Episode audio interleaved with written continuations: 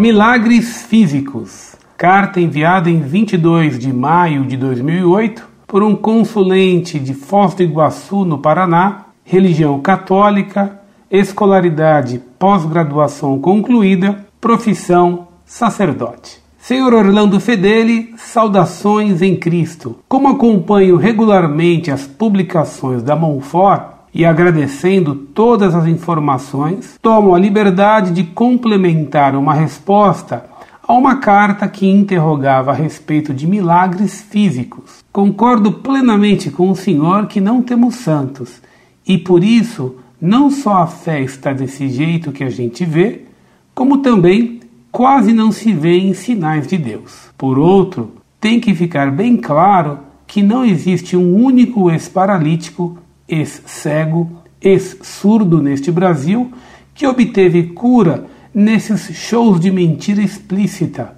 shows de milagres. Mas existem alguns milagres físicos reconhecidos pelo Vaticano e que propiciaram beatificação e canonização de alguns santos e beatos. Por exemplo, 1. Um, João Paulo Poloto, então com seis anos de idade, de São José do Rio Preto, São Paulo. Em 1996, foi atropelado por um caminhão por ocasião de uma excursão de alunos, além de traumatismo craniano, paralisias e paradas cardíacas. Os pneus do caminhão deixaram suas marcas nas carnes do menino. Por intercessão do padre Mariano da Mata, o menino teve cura praticamente instantânea no terceiro dia, perfeita sem intervenção cirúrgica, sem sequelas, e retornou às aulas dez dias depois. A mãe e o avô do menino são médicos.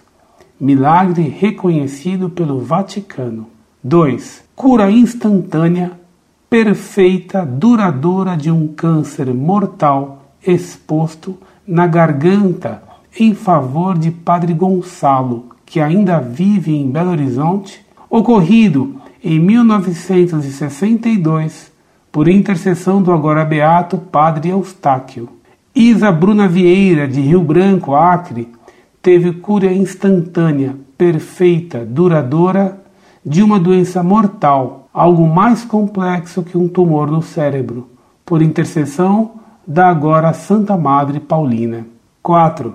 Heloísa Rosa de Souza, de Imbituva, Santa Catarina, curada em 1966 de forma instantânea, perfeita, duradoura, de uma hemorragia mortal por intercessão da agora Santa Madre Paulina. Além disso, temos os milagres que propiciaram a beatificação e canonização de Frei Galvão, dois milagres que ocorridos em favor de duas mães brasileiras na canonização de Giana Beretta e outros.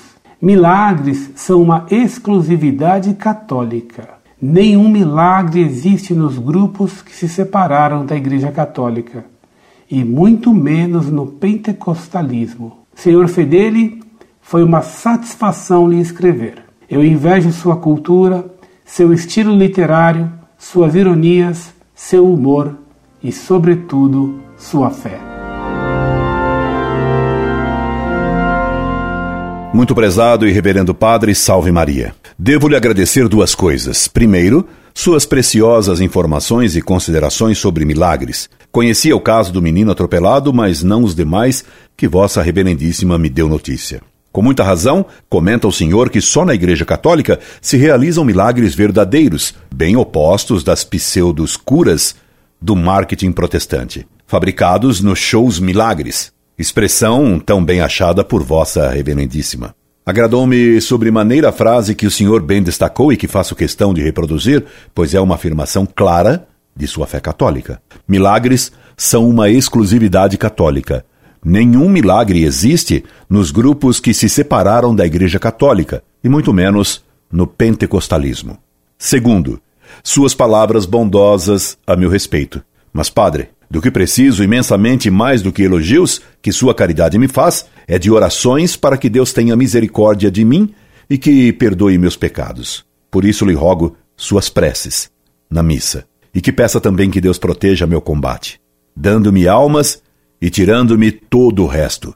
da-me animas, etc. tolli, como aprendi de Dom Bosco. Rezemos pelo Papa Bento XVI. Incorde Jesus Semper, Orlando Fedeli.